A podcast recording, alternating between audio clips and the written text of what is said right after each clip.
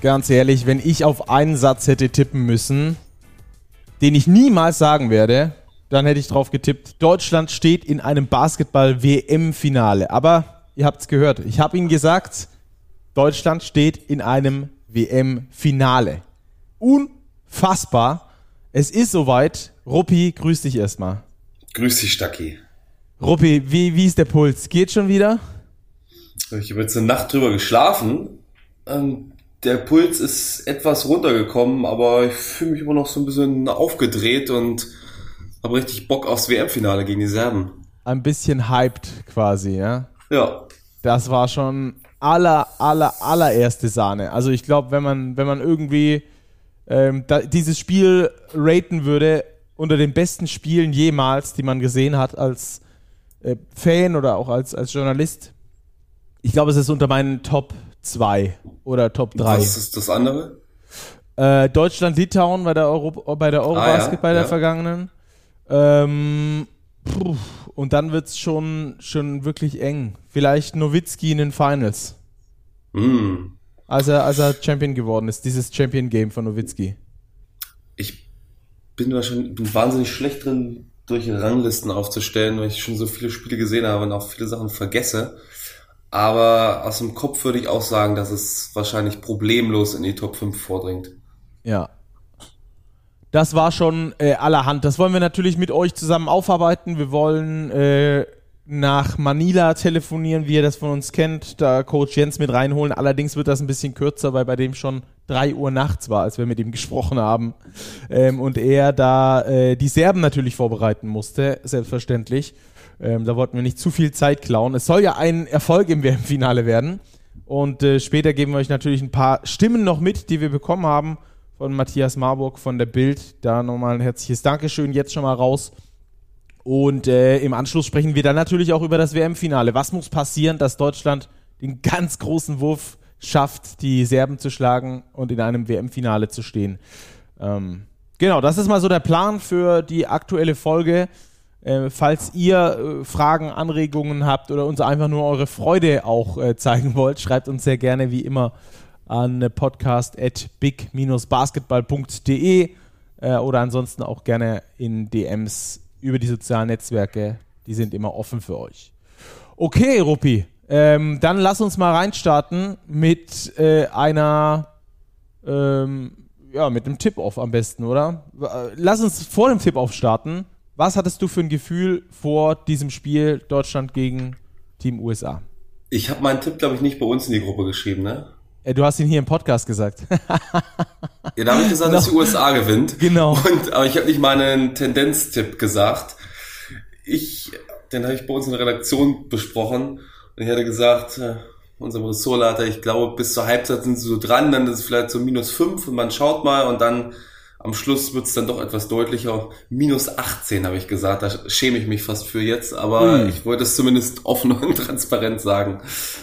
Minus 18. Ja, lag ich zum Glück komplett daneben. Richtig gut so. Ja, das stimmt. Ich habe ähm, gesagt, dass Deutschland gewinnt. Ich habe gesagt, dass Hast du Serbien es hast gewinnt. du's wirklich geglaubt oder war, also das ist ja ganz oft immer so, wenn man die Mannschaft cool findet und es das eigene Land ist und Sympathie besteht, dass man dann mehr den Wunsch formuliert als den wirklichen Glauben. Ich hätte mir auch gewünscht, dass Deutschland gewinnt und hätte gesagt, irgendwie eins von zehn oder zwei von zehn können sie gewinnen, aber irgendwie meine Überzeugung war, naja, das wird schon nichts werden letzten Endes.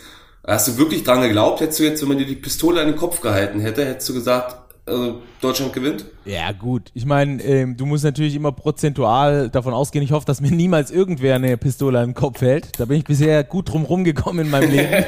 Wenn Andi Obst dir an gemacht. den Kopf hält, dann wirst du auf jeden Fall Genau. keine Überlebenschance haben. Vielleicht ist das, das stimmt, oh ihr Gott, ja. Ähm, äh, vielleicht ist das in Hamburg ein bisschen anders. Crime City Hamburg, weiß ich nicht. Bei uns im schönen Ludwigsburg passiert sowas seltener. Äh, ich will es nicht verschreien, aber, ähm, aber, aber um aufs Thema zurückzukommen, ähm, es war schon klar, dass Deutschland äh, geringere Chancen hat, dieses Spiel zu gewinnen als die USA. Ich habe ja gesagt, eins von zehn, zwei von zehn Spielen gegen die USA kannst du gewinnen, wirst du auch gewinnen. Übrigens war auch so die Wettquote, habe ich jetzt im Nachhinein erfahren, dass 20 Prozent äh, Deutschland äh, da der Anteil war.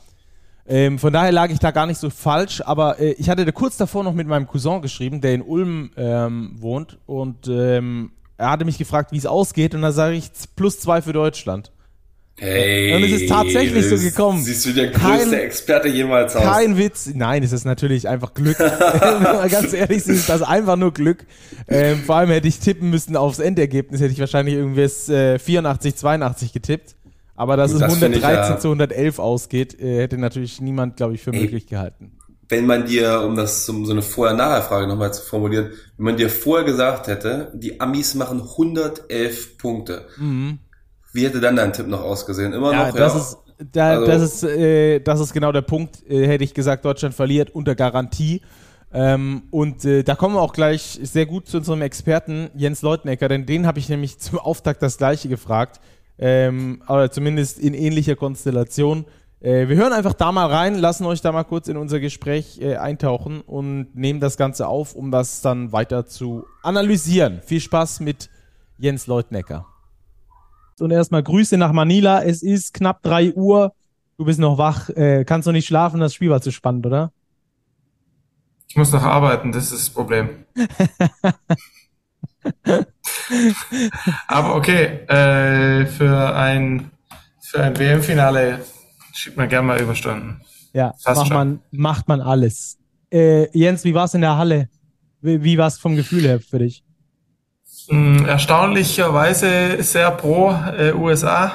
Also jetzt nicht unbedingt so erstaunlich, weil natürlich ähm, viele NBA-Fans ähm, auf den Philippinen sind und man hat natürlich auch diese Connection der Philippinen mit den, mit den USA, aber es war ein ganz klassisches Auswärtsspiel. Also äh, Defense-Rufe von der kompletten Halle bei zwei Minuten zu gehen und hat jeder gedacht, da kam ja dann diese eine Auszeit, ich glaube bei zwei, drei Minuten noch zu gehen. Jetzt haben die Amerikaner das Spiel gewonnen. Und so war auch die Körpersprache, aber die Deutschen hatten da einfach nicht so Lust drauf und haben es einfach durchgezogen und haben dann äh, immer eine Antwort parat gehabt. Offensiv immer eine Antwort parat gehabt. Defensiv äh, hatten die Amerikaner natürlich auch extremes Shotmaking, genauso wie die Deutschen auch. Ja, Shotmaking ist ein gutes äh, Stichwort. Lass uns da gleich einsteigen. Wenn dir vor dieser Partie jemand gesagt hätte, äh, du triffst schlechter als die Amis und die Amis stehen bei 58,5 Prozent aus dem Feld, also fast 60 Prozent aus dem Feld und du gewinnst das Ding trotzdem, was hättest du demjenigen gesagt? Na, jetzt bin ich natürlich unfassbar arrogant und sage, das ist äh, durchaus möglich. ähm, weil, weil die Amerikaner sind schwach am offensiven, am defensiven Rebound, für ihre Athletik unglaublich schwach. Ähm, wenn man jetzt anschaut, dass die Deutschen äh, 25 Second Chance Points sich erarbeitet haben, ähm, dann, und das war ja gegen Litauen nichts anderes. Gegen Litauen haben die äh, 18 Offensivrebounds kassiert, die Amerikaner. Und es liegt meines Erachtens daran, dass halt in der NBA nicht mehr ausgeboxt wird. Und dann kommt da auf einmal, äh, in Anführungszeichen, die Armee und dann wissen sie nicht, was sie tun sollen. Und das muss gar nicht mal ein Spieler sein, der jetzt mehr Power oder mehr Sprungkraft hat, sondern wenn der dich im richtigen Moment erwischt, dann, dann hat er einfach die bessere Position und äh, das ist den verschiedenen Spielern gelungen. Natürlich zuallererst der Big Man Riege mit drei, drei und zwei, äh, Vogtmann, Theis und Thiemann, aber dann auch vier Team Offensiv Rebounds. Da muss man dann einfach sagen, ähm, dass es nicht unwahrscheinlich war, dass dieses Spiel ein Possession Game wird. Äh, natürlich, wenn die Amerikaner äh, 58 Prozent schießen, dann ist die Wahrscheinlichkeit, dass die dich gerade aus der Halle geschossen haben, hoch. Mhm. Aber das Spiel geht 113 zu 111 äh, aus, das höchste Halbfinale Score, äh, im Scoring, das es jemals gegeben hat. Ähm, es gab davor überhaupt nur eine Mannschaft, die die 100 Punkte mal geknackt hat. Das war, glaube ich, Griechenland 2006, wenn ich es richtig weiß. Ansonsten mhm. jetzt Deutschland und die USA, die beiden Mannschaften. Ähm, ein Spiel, wie man es, glaube ich, von der deutschen Nationalmannschaft so noch nie gesehen hat ich kann mich nicht dran erinnern, also muss, wenn dann davor gewesen sein, bevor ich irgendwie mich äh, mit Basketball näher beschäftigt habe. Das ist jetzt auch gute 25 Jahre her. Ähm, also ich kann mich an kein Spiel erinnern, das nur im Ansatz so war wie dieses Spiel, äh, was die deutsche Nationalmannschaft da äh, abgerissen hat. Auch sie fast mit 60 Prozent äh, Trefferquote. Ähm, wir sprechen nachher noch mal ein bisschen weiter über dieses ähm, über dieses Spiel mit mit mit Robert auch noch mal ausführlicher. Ähm, aber mit dir, Jens, äh, um dir nicht zu viel von deiner Arbeitszeit ähm, zu, zu rauben, die du, die du gerade mitten in der Nacht noch machen musst, ähm, hast du ein paar Zahlen rausgefunden, wo du sagen kannst, außer die Offensivrebounds, daran lag es, dass die deutsche Nationalmannschaft das Ding am Schluss gewonnen hat gegen die Amis? Die, also es ist jetzt hier auf dem offiziellen Scouting-Bogen sind jetzt 28 Fastbreak-Punkte äh, aufgeschrieben bei den Amerikanern. So viel habe ich persönlich nicht gesehen. Da wurde einfach wahrscheinlich auf die Shotclock genommen. Und dadurch, dass diese Menschen, die dort unten Basketball gespielt haben, einfach so schnell sind, äh, haben die die Punkte halt nach sechs Sekunden oder sieben Sekunden gemacht, aber das war dann äh, schon wieder im, Kein klassischer im Halfcourt drin. Genau. Ja. Ähm, und da muss man einfach sagen, dass die Deutschen es geschafft haben, insgesamt nur 17 Fastbreak-Punkte zuzulassen. Und wir hatten uns unterhalten über diese Transition-Möglichkeiten. Und das waren jetzt insgesamt, ähm, haben die Amerikaner da nur ähm, 17 Punkte kreieren können. 16 Transition Offenses äh, wurden hier jetzt bei der anderen, ähm, bei der anderen Datenplattform getrackt. Das bedeutet, man hat es geschafft, obwohl das nicht immer so aussah, ähm, die Amerikaner zumindest von diesen ganz einfachen Dingern ähm, abzuhalten. Und Points from Turnover, da waren die Amerikaner, ich glaube, bei 28 pro Spiel. Jetzt waren es 15. Und am Ende steht bei den Deutschen, stehen 30 Assists und 10 Turnover. Und genau das ist der Schlüssel zum Spiel. Mhm. Äh, weil du kannst dir nicht erlauben, neben dieser unglaublichen individuellen Qualität, die ich persönlich auch noch nie vor Ort gesehen habe, und ich war schon bei NBA-Spielen ähm, mit Kevin Durant und Co., ähm, auch mit Luka Doncic. Also das war ein unglaubliches Level an individueller Klasse und das keine Chance, wenn die deutsche Mannschaft zu viele Ballverluste gehabt hätte. Es war ein perfektes Offensivspiel. Was dann auch 113 Punkte ähm, natürlich auch aussagen, so auf den ersten Blick. Ähm, lass uns noch ganz kurz zum Abschluss äh, über Dennis Schröder sprechen, will ich nachher auch nochmal mit Robert ein bisschen ausführlicher machen. Ähm, aber gerne mit dir schon mal ein kleines Intro dazu. Äh, Dennis Schröder hat ein sehr, sehr schwieriges Spiel gegen Lettland gehabt, hat sich selber äh, gesagt, das war das schlechteste Spiel meiner Karriere. Ähm, und aus so einem Spiel rauszukommen und dann nicht zu overpacen, gerade gegen eine Mannschaft wie die USA, ist, glaube ich, überhaupt nicht leicht, gar nicht einfach. Aber Dennis hat es brutal geschafft, in seiner Zone zu bleiben. Eben genau das, nicht eine Überreaktion zu zeigen. Hat fünfeinhalb Minuten gebraucht, ähm, überhaupt den ersten Wurf loszukriegen. Hat sich, finde ich, als ja richtiger Floor General äh, nicht aufgespielt oder nicht aufge, aufgesetzt, sondern das war, das kam von innen raus. Auch zum Schluss dann, wo der Druck die deutsche Mannschaft so ein bisschen gelähmt hat, hat auch Dennis wieder übernommen und hat genau die richtigen Entscheidungen getroffen. Wie hast du ihn heute erlebt? Also erstens hat Dennis mit diesen neun Assists mehr Punkte kreiert, nämlich 21, als dass er selbst erzielt hat. Das ist Punkt eins. Ähm, Punkt zwei ist, er hat selbst hochprozentig gescored ähm, mit 54 Prozent und natürlich auch den Dagger dann reingehauen. Also man kann, ich möchte sagen, individuell, was das, ähm, was das angeht, also Pick and Roll und Isolation Offense, kann man schwer ein besseres Spiel machen. Ähm, aber der zweite Punkt ist, und das ist äh, sehr interessant, was glaubst du, wie häufig die Deutschen den Ball in den Post gebracht haben? Häufig. Haben sie ja noch nie gemacht. Hat mir herausragend gut gefallen. Ist mir auch aufgefallen, ähm, dass sie den Gameplan verfolgt haben, im Post gerne Austin Reeves äh, zu attackieren nach Switches. 14 Mal den Ball in den Post gebracht, 20 Punkte kreiert. 14 Mal Wert. Early Post Up und ja, das ist der Wert, das ist 1,4. Ähm, und, und genau diese diese Fähigkeit auch zu erkennen, dem Trainerteam auch zu vertrauen, okay, wir haben da jetzt ein Mismatch äh, gegen einen also es sind ja alles Top-Athleten, die Amerikaner, aber die können halt den Post nicht mehr verteidigen, wissen es nicht mehr, wie es geht, nie gelernt. Und dann haben, und dann war das der entscheidende, mitentscheidende Punkt, der da auch dazu reingeführt hat. Und äh, das muss ein Point Guard erstmal erkennen und nach so einem Spiel nicht überdrehen, sondern genau diese Sachen umsetzen. Also äh, perfektes Spiel der deutschen Nationalmannschaft. Ja. Das ist ein gutes Schlusswort ähm, und äh, wir werden das Ganze nochmal ein bisschen weiter ausführen, aber natürlich sind deine äh, Ausführungen und Eindrücke von vor Ort und äh, deine äh, Zahlen, die du vorliegen hast, wie keine anderer, natürlich immer nochmal super interessant. Vielen Dank, dass du dir um drei Uhr nachts für uns die Zeit genommen hast, nochmal zehn Minuten zu referieren. Wir werden das Ganze natürlich nochmal ähm, dann nach der WM komplett eintüten. Da wirst du bestimmt auch nochmal ein paar interessante Zahlen für uns haben. Das machen wir dann aber ähm, zu gegebener Zeit. Jetzt erstmal dir vielen Dank und wir gucken gleich nochmal voraus ähm, auf die deutsche Mannschaft natürlich und dann auch aufs WM-Finale. Jens, danke dir. Bis dann. Wir hören uns. Ciao. Ciao.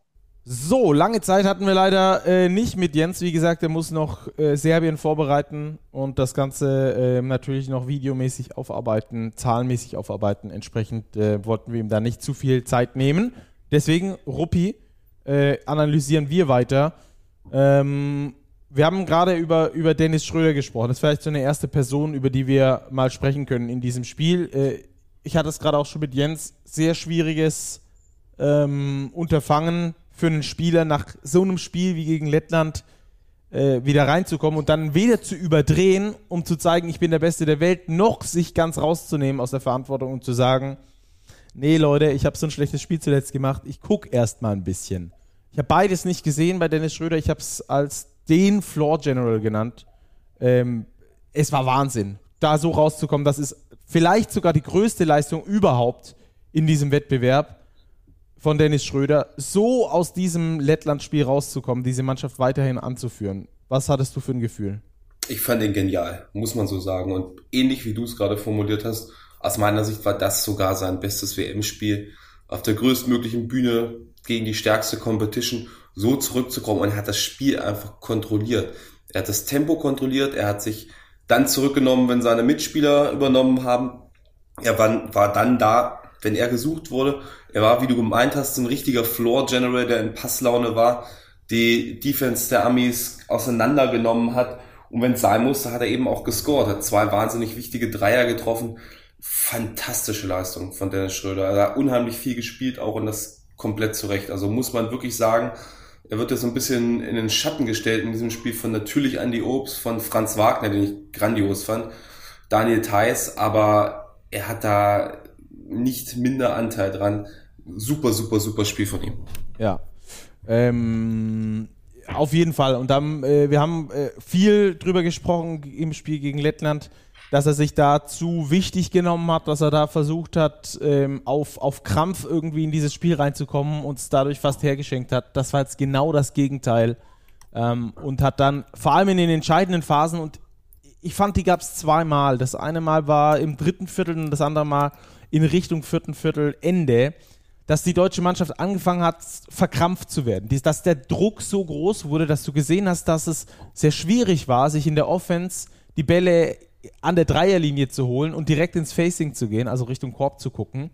Da hat man dann gemerkt, der Druck ist so hoch, dass du ein, zwei Meter hinter der Dreierlinie den Ball bekommst, nur mit dem Rücken zum Korb. Und dann ist es natürlich sehr viel schwieriger, daraus was zu kreieren. Und genau in diesen Phasen hat Dennis Schröder den Ball übernommen, hat, ihn hat gesagt, gebt ihn mir, komm her, Pick and Roll, ich hole mir aus den Reeves als, als Mismatch, äh, brecht ihm die Knöchel und schmeiß ihm zwei äh, Midrange-Jumper rein, wo ich weiß, die treffe ich zu 100%. Das sind dann wirklich, das ist dann so ein erwachsenes Spiel auch in diesem Moment äh, von Dennis Schröder gewesen, dass äh, er seine Mannschaft da angeleitet hat. Dann war genau dieser selbstbewusste Spieler, den du in dieser Situation brauchst, äh, dieser Anführer, dieser Leader, dem dieser Druck als einziger nicht wirklich was ausmacht. Das fand ich sehr interessant zu beobachten. Ja, kann ich nur mitgehen. Er war der Anführer, der Chef im Ring und der dann auch, äh, was man ja auch vergisst, er hat ja genauso ein Klatschbucket gehabt wie Andy Obst. Das war natürlich dieser wahnsinnig geile Dreier von Andy. Aber im Angriff danach, nach, nicht zu vergessen bitte, Monsterblock von Isaac Bonga, hatte er diesen Midrange Stepback über Austin Reeves, Genau. der das ganze Ding sichergestellt hat. Ja. Also danach hat er noch ein Wunder die Amerikaner gerettet. Ja, genau das, der, die, die Situation meine ich. Und der hatte ein paar Angriffe davor auch schon so einen Jumper ähm, aus ähnlicher Position. Ja. Das waren äh, dann herausragend gute Entscheidungen. Eigentlich jede Entscheidung, die er getroffen hat, gut, dann kann man das immer nicht so pauschal sagen, aber es waren so viele, so gute Entscheidungen, dass mir fast keine schlechte einfällt, außer vielleicht dieser 10-Meter-Dreier im Fastbreak einmal. Ja, ähm, aber der sei ihm gegönnt, das war ein Heatcheck. Genau. Ähm, und und äh, da, äh, das, das, muss, das muss er auch machen, weil wenn er den trifft, dann brennt die Hütte noch mehr, als sie sowieso schon brennt. Genau. Okay, lass uns noch ein bisschen weiter durch die Spieler ähm, hindurchgehen. Ähm, vielleicht mal anfangen bei Johannes Thiemann. 17 Minuten 48, mal wieder 10 und 5 aufgelegt, 100% aus dem Feld. Ähm, zwar ein Plus-Minus-Wert von minus 14, ähm, aber trotzdem aus meiner Sicht mit einem brillanten Spiel. Ey, dieser eine Rebound, der Offensiv-Rebound, Mhm. den er so mit einem Winkel von 45 Grad hinter seinem Rücken und Kopf da noch rausfischt und dann im Rückwärtsfliegen direkt verwandelt.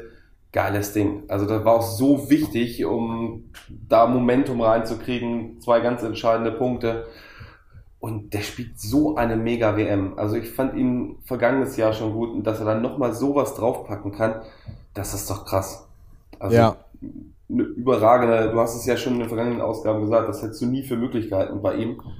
Und jetzt steht er da in einem WM-Halbfinale gegen die USA und ist ein maßgeblicher Faktor für den Sieg. Ja, ist auch so ein, so ein Stabilitätsfaktor irgendwie. Du bringst die zweite Fünf rein, weißt, du kannst dich drauf verlassen, die Rebounds landen in seinen Hemden. Ja. Ähm, die, die Offensiv-Rebounds, immerhin hat er zwei davon gecrashed.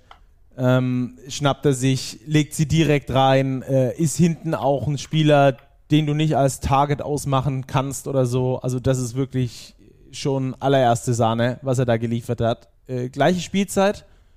Joe Vogtmann, sechs, äh, sechs Punkte, sieben Rebounds, fünf Assists. Das ist, ja. Äh, ich glaube, die Amis konnten mit seiner Spielintelligenz nicht wirklich umgehen. Nö, das, hast du eigentlich ganz gut formuliert. Dass du gar nicht weißt, wie du ihn wirklich spielen sollst, weil egal was du ihm gibst, er nimmt sich dann das, den, den Konter sozusagen. Da waren ja auch ein paar wirklich gute Assists dabei, dafür gesorgt, dass Bälle, die auch in so Notsituationen irgendwie noch zu ihm gefammelt wurden, direkt wieder ins Laufen gekommen sind, die hat er nahezu immer zum richtigen Mann weitergeleitet. Und das ist eigentlich, trifft es ganz gut, wie du es gesagt hast, dass sie mit seiner Spielintelligenz nicht ganz klar gekommen sind. Dass er da ihnen einfach immer gedanklich und dadurch auch physisch einen Schritt voraus war. Ja, Aber teilweise sind sie auch mit seinem Körper, glaube ich, auch nicht klar gekommen. Wenn du dir anschaust, drei Offensiv-Rebounds, und das war ja durchs Turnier hindurch ein großes Problem der USA, dass sie zu klein waren, dass sie zu viele Offensiv-Rebounds abgegeben haben, dass sie ihre Center so gut wie nie gespielt haben und das musste Deutschland ausnutzen, um eine Chance zu haben und das haben wir auch sehr ausgenutzt. Ja, ähm, da hat Jens auch äh, nochmal äh, ganz, ganz interessant vorhin ausgeführt, äh, dass er ähm, empfindet, dass in der NBA kaum noch ausgeboxt wird und dass du das Ja. auf die Schnelle nicht hinbekommst. Auch den Post, äh, die Postverteidigung gibt es kaum noch in der NBA, weil es eben den klassischen Center nicht mehr gibt. Es wird häufig Five-Out gespielt. Ähm, und äh, da würde ich gerne nochmal mit ihm ein bisschen vertieft drüber sprechen. Das war jetzt in der Kürze der Zeit nicht möglich. Können wir dann vielleicht in unserer zusammenfassenden WM-Ausgabe machen oder sonst mal unter der Saison, weil das finde ich schon sehr äh, interessante Punkte, dass da so Basics des Basketballs durch diese neue Art des Spielens äh, in gewisser Weise verloren gehen und dass du genau in diese Basics natürlich äh, reingrätschen kannst. Also JT haben wir besprochen, Johannes Vogtmann haben wir besprochen, Easy Bonga wieder mit gutem Spiel, mit äh, diesem mega wichtigen Block von der Weak Side. Zwei richtig krasse Blocks, Genau, ne? beide, beide richtig geil. Von der, von der Weak Side war der eine, der andere war an Brunson äh, von hinten. Äh, ich fand den in der Weak Side fast noch besser, weil du an diesem Ja. Block einfach ablesen kannst. Auch da wieder Thema Spielintelligenz. Wie intelligent dieser Junge ist, ähm, sich den dort ähm, holen zu können, weil er einfach antizipiert, weil er frühzeitig da ist, weil er einfach richtig steht und Basketball verstanden hat, ja, um das mal so ganz einfach auf den Punkt zu bringen. genau richtig gemacht, gutes Timing, äh, auch seine überragende Athletik da nochmal gezeigt in dem Zusammenhang. Und Crunch-Time, die beiden Dinger. Ja. Sein Dreier auch. Sein einziger Dreier, den er nimmt aus der Corner, zack, drin.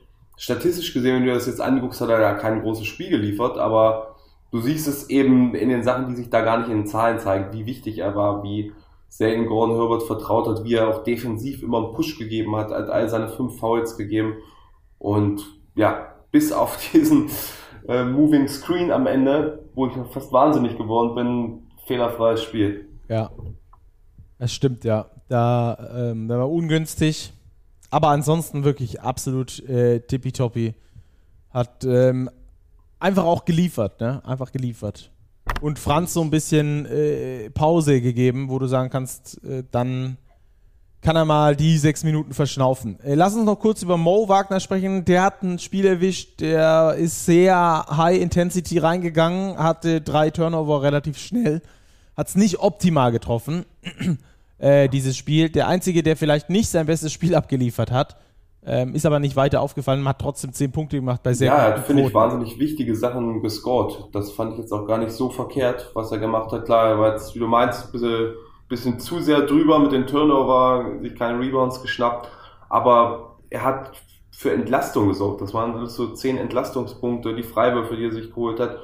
Und da fand ich ihn auch wahnsinnig wichtig letzten Endes. Ja, vor allem, dass er an die Linie gegangen ist, äh, das ist sowieso sehr wichtig gegen die Amis, da ähm, tough zu sein, zum Korb zu gehen, dir die, dir die Punkte von der Freiwurflinie dann abzuholen.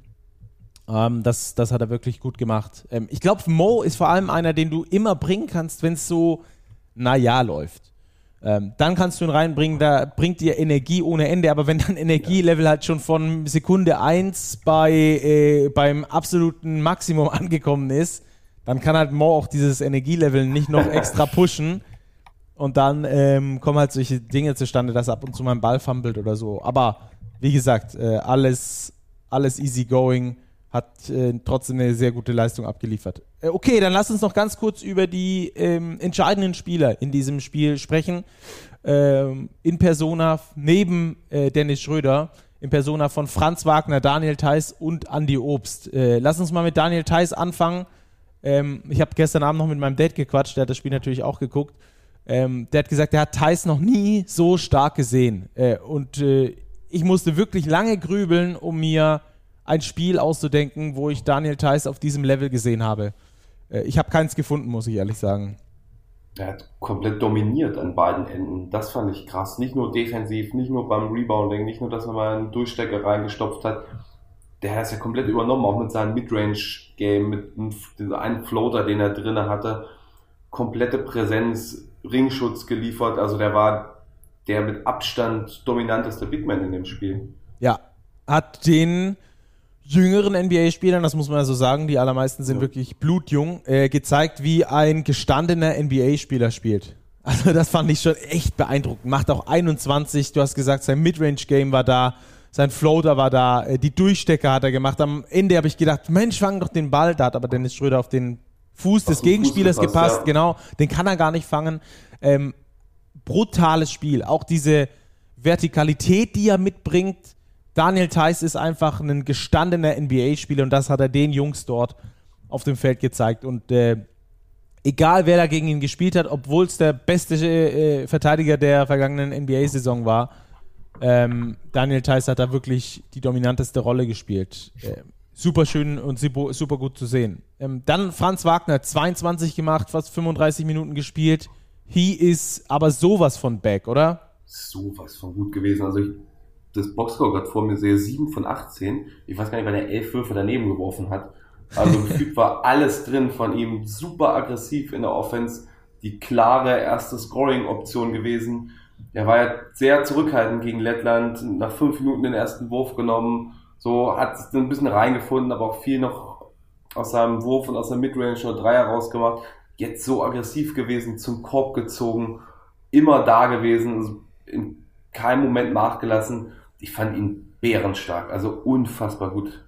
Ja, Franz Wagner macht einfach richtig, richtig, richtig Bock. Und dem kann auch niemand was vormachen. Das, das liebe ich. Ne? Äh, wenn du dem äh, begegnest, dann denkst du, ja, das ist halt so ein netter Typ, ja, von, von, Ist er, glaube ich, auch. ja, absolut, absolut. Ähm, aber du denkst so, äh, auf dem Spielfeld kann der nicht in diesen Ja. Beast-Mode umschalten. Das meine ich.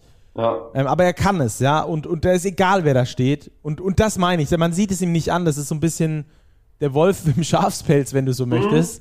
So ein netter Allmann-Junge. Ähm, so auf den ersten Blick. Und, und dann zerfetzt er aber komplett äh, äh, basketballtechnisch. Also auch da eine geile Leistung. Seine Penetrations, auch dass er immer wieder an die Linie gegangen ist, hatte neben Andy Obst oder nach Andy Obst die meisten Freiwürfe.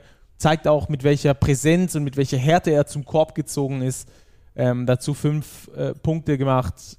Also absolute Spitzenleistung. Und einen zweiten sind Co-Star quasi im Team. Neben Dennis Schröder. Ähm, Scoring-Option Nummer eins hast du gesagt. Ich hätte jetzt vielleicht gesagt, in dem Fall, in diesem Spiel, in diesem speziellen Spiel, vielleicht sogar eher Scoring-Option Nummer zwei. Nach Andi Obst. Genau. Ja, ich meine, ja, Franz hat natürlich selber noch sehr viel aggressiv übernommen. Für Andi wurden ein paar Sachen gelaufen, aber er hat dann auch selber Das daraus stimmt, kreiert. ja. Das stimmt, das haben Ja. wir beide sehr, sehr, sehr gut gemacht. Und bei Andy Obst, um, um auf ihn rüberzukommen, äh, brennendes Händchen gehabt. Absolut brennendes Händchen. Ich glaube, ich habe noch selten, nee, noch nie, so einen heißen Andy Obst gesehen.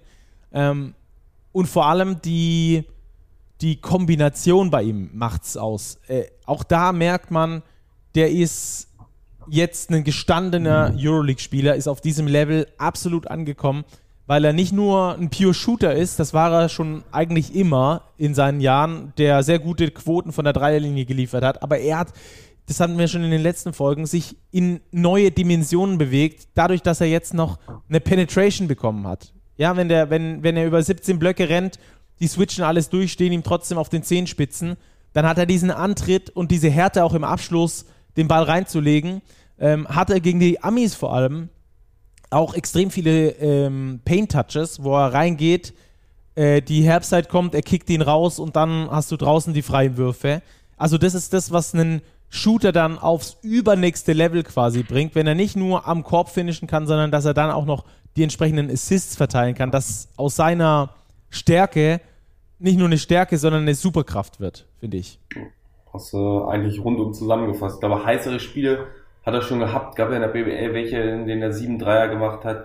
Aber ich glaube, das war sein komplettestes Spiel, eines seiner komplettesten Spiele seiner Karriere, weil er wirklich das komplette Paket gebracht hat. Die Dreier, auch krass, wie die Amis auf jeden verdammten Wurfweg von ihm reingefallen sind. Und dann, das er ausgenutzt, in Richtung Korb zu gehen. Was äh, Abschlüsse am Korb, Layups, auch variantenreiche Layups und was für Pässe dabei waren. Also Backdoor, Bounce Passes, die Defensive komplett manipuliert. Es ist ein kompletter Spieler geworden. Äh, Gar kein Schwachpunkt mehr in der Verteidigung. Also Monster Game. Ey. Bayern können froh sein, dass sie den so lange unter Vertrag haben. Mhm. Sechs Assists übrigens noch Ja. äh, obendrauf. Ähm, musste danach in die Dopingkontrolle, hat gesagt, es war die beste Dopingkontrolle seines Lebens. Ich äh, tippe ja mal, dass der Becher einfach unten äh, durchgeschmolzen ist, weil er Lava, äh, Lava als Pipi hatte. Entweder Lava oder war einfach ein einfacher Eisblock, dieser Becher. Ja, das kann sein. Eins von beidem auf jeden Fall. Schwer zu analysieren. Äh, gedopt hat er auf jeden Fall nicht. Und äh, herausragend, wirklich herausragendes Spiel von, von Andy Obst. Mega. Also dem gönnt man es natürlich auch, wenn man äh, ab und zu mal mit ihm spricht. Ähm, auch ein super bescheidener, einfach ein netter Kerl irgendwie, mit dem man mal ein paar Worte wechseln kann, der ähm, auch die Leute kennt irgendwie, die so im Surrounding unterwegs sind, da sehr respektvoll mit den Leuten umgeht. Ähm, das macht ihn einfach zu einem bes besonderen Spieler. Und wenn er dann natürlich noch in so einem Spiel, ich glaube, das Spiel seines Lebens, ich glaube, das können wir so sagen, abliefert. Ich habe, äh, ich weiß nicht, ob es nochmal besser wird, hoffentlich im WM-Finale, aber ähm, das ist schon, schon outstanding. Also da äh, nochmal Gratulation, die deutsche Nationalmannschaft gewinnt gegen Team USA. Herausragende Leistung. Ähm, und jetzt wollen wir natürlich ein bisschen vorausblicken, denn äh, auch Team Serbien hat ja eine herausragende Leistung gebracht gegen die Kanadier. Ähnliches Spiel. Ähm, die Serben haben auch über ihr Zusammenspiel und ihre ähm, Intelligenz dieses Spiel gegen die Kanadier gewonnen. Oder wie würdest du es zusammenfassen? über ihre Intelligenz und über ihre gute Vorbereitung. Also sie waren ja taktisch perfekt eingestellt. Man sieht ihnen auch an diese Kohäsion untereinander, dass sie sich gut kennen. Die Serben sind offensiv wie defensiv einfach ein verdammt gutes Team. Gut gecoacht. Und ja, sie haben in dem Fall fand ich, haben sie es auch gerade defensiv gerissen, offensiv sehr gut zusammengespielt, aber diese entscheidende Situation in der Defensive gehabt, in Shea Gilges Alexander gar nicht zur Entfaltung kommen zu lassen. Schwer beeindruckend, hätte ich auch nicht gedacht. Also ich lag bei beiden Halbfinals komplett daneben. Und weißt du, was auch noch mein Gedanke war, als die Serben ins Finale gekommen waren? Dachte, ah cool, für Pesic freut's mich, aber ah Mist, jetzt spielen wir gegen Kanada und spielen Platz 3, jetzt gehen wir hier ohne Medaille raus. Dieser Pessimismus. Der Pessimist in mir, ja, ja. Ja. ähm, äh, ja, wir haben euch übrigens noch ein paar Stimmen für Deutsche, äh, zu, zu dem deutschen Spiel mitgebracht und äh, später auch über die Serben. Aber in die Deutschen wollen wir erstmal nochmal kurz, kurz reinhören. Das hatte ich gerade noch vergessen. Die Stimmen äh, hört ihr jetzt. Ja, kann man nicht in Worte fassen. Das, was die Jungs wir heute gemacht haben, ey, ich bin ehrlich, ey, sowas erlebt man einfach nicht jeden Tag. Die Euphorie ist einfach da, ey, ich bin so happy. Ich würde am liebsten heulen, aber es geht noch weiter. Eins haben wir noch. I'm doing well. Just um, just trying to recover mentally and and uh, getting the mindset of our players in the right right place. Ja, ich versuche das nicht so zu glorifizieren, ähm, sondern einfach so ein bisschen äh, aufs Spiel zu schauen und ähm, den externen Fokus eher so ein bisschen auf, auf das Basketballerische zu legen. Und dann der Rest kommt von alleine und danach ähm, versteht man, glaube ich, die Bedeutung der Spiele mehr, eher, wenn es vorbei ist. Aber ich versuche das jetzt nicht so zu, glorifizieren, ähm, sondern einfach das zu machen, was vor uns liegt. Spieler gewinnen die Spiele, du kannst X's und O's aufmalen, wie du möchtest. Im Endeffekt müssen äh, die Spieler das Spiel gewinnen ähm, und das haben wir hingekriegt. Äh, der Andi Obstreier war wichtig. Ähm, da war gerade so ein bisschen Nervosität im Spiel und da brauchten wir einen, äh, einen Wurf und Andi hat einen guten Tag und so funktioniert es. Ähm, die, die Margin of Error ist sehr klein und ähm, der Graubereich zwischen Niederlage und Sieg ist sehr, sehr slim und ähm, der Wurf war halt drin und hat uns Energie gegeben. Und ähm, ja, das ist ja das Tolle am Sport, dass es äh, so eng beieinander liegt und so viel bedeutet. Ähm, und Bonga mit einem geilen Block. Äh, ja, und irgendwie haben wir das Ding gewonnen. So, das also abschließend noch äh, zu Team Deutschland. Äh, jetzt aber die Serben, wie gesagt, da werden wir auch gleich nochmal ein paar Stimmen äh, mit einspielen, äh, die da Einschätzungen abgeben. Ähm, die Serben äh, als Team gut gespielt, ein Superstar drin in äh, Bogdan Bogdanovic, der absolut abliefert, der Eis in his veins, ein absoluter Killer ist. Ähm, der in solchen Spielen vor allem, glaube ich, vorangeht. Der ist so ein bisschen der Dennis Schröder der Serben, der dann auch zum Playmaker wird, also der dann die Plays auch vollendet. Dazu einen äh, Rebound, einen sehr reboundstarken Nikola Milutinov, der jetzt auch wieder zehn Rebounds gegen jo. Kanada geholt hat. Der auch ansonsten am offensiven Brett einer der besten Center in der Euroleague ist.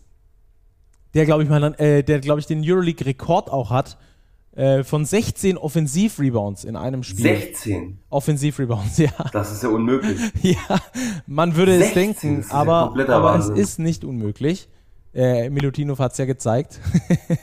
Ähm, und, und ansonsten auch ein breites Team dahinter, ne? Also mit Guduric, äh, auch ein Euroleague-Zocker. Die sind schon gut drauf, die, die Serben. Ey, die Jungs haben alle was drauf, die wissen genau, was sie zu tun haben, die sind abgezockt, die kennen ihre Rolle, die sind gut eingestellt, haben ihren Leader mit Bogdan Bogdanovic. Äh, das ist ein, ist ein Top-Team, auf jeden Fall. Da können wir auch nicht so, wie du gerade schon angedeutet hast, nicht so sehr Inside dominieren da wird es nicht so einfach werden, die Offensiv-Rebounds abzugreifen.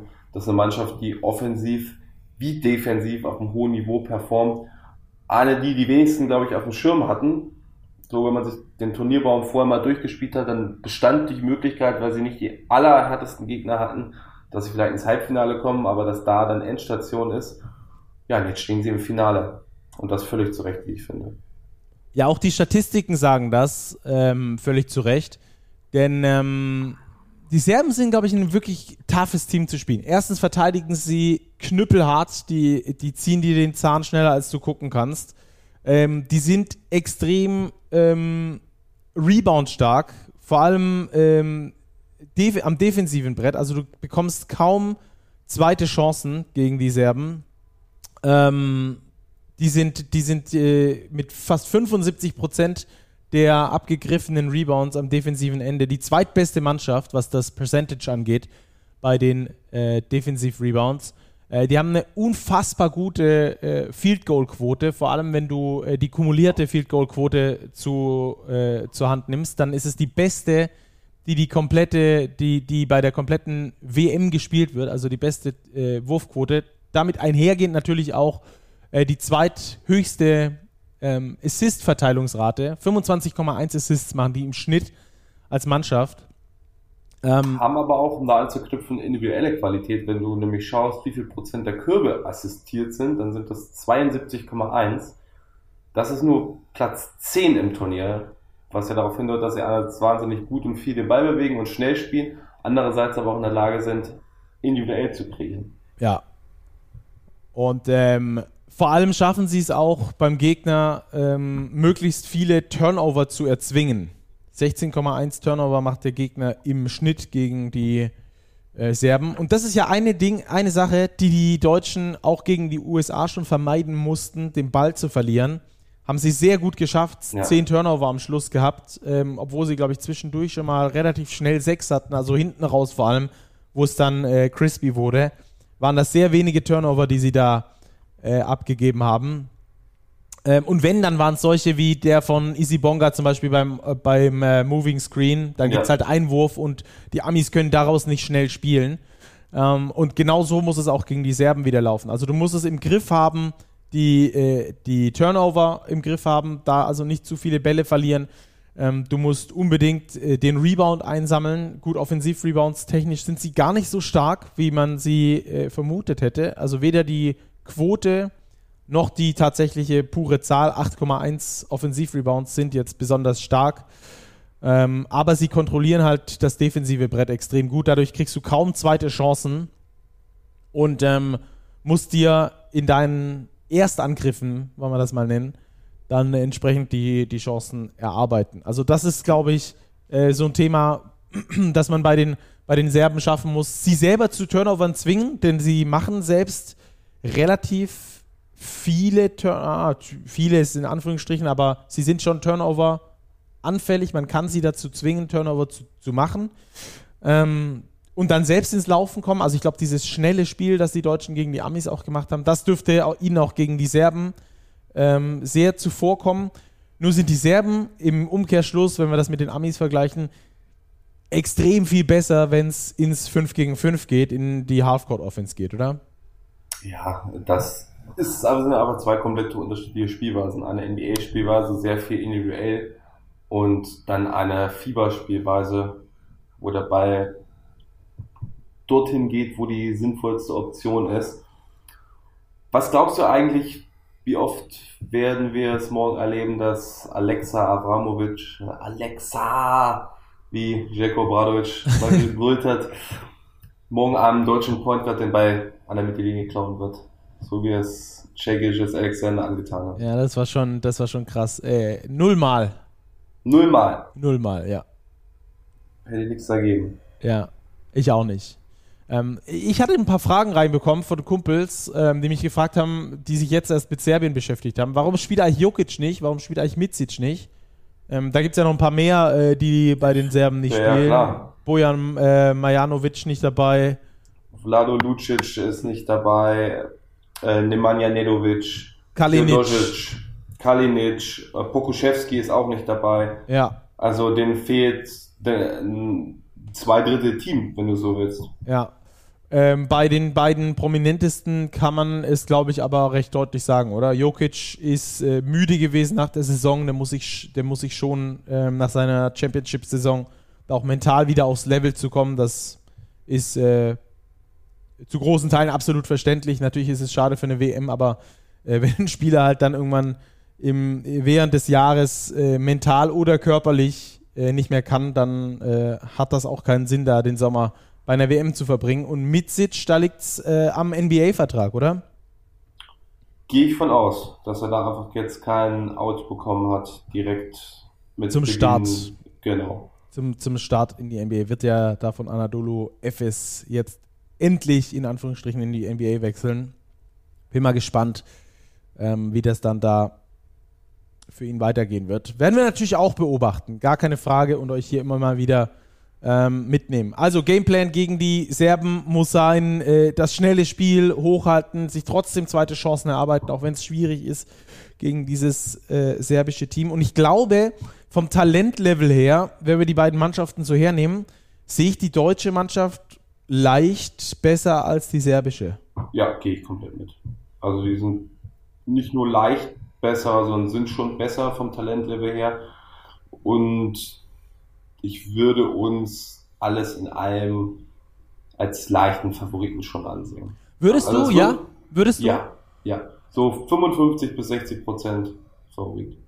Ähm, ich würde, ähm, das hatte ich gestern auch schon in der Diskussion, ganz interessant. Ähm, ich glaube, dass die deutsche Mannschaft äh, gut daran tut, sich selbst nicht als Favoriten ins äh, Spiel zu bringen, beziehungsweise machen sie sowieso nicht, aber auch nicht äh, irgendwo in der hintersten Schublade des Gehirns sich selbst als Favoriten einzustufen.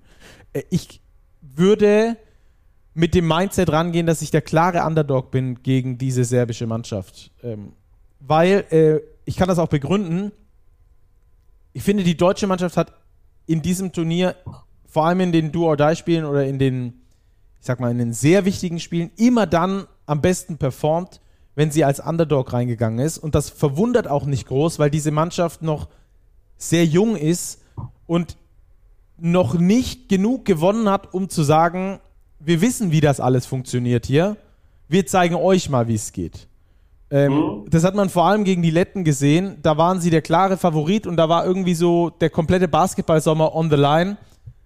Ähm, wenn du, wenn du gewinnst, dann äh, wird das ein geiles Ding, dann sind wir im Halbfinale, dann haben wir fast alles erreicht, was wir eigentlich wollten.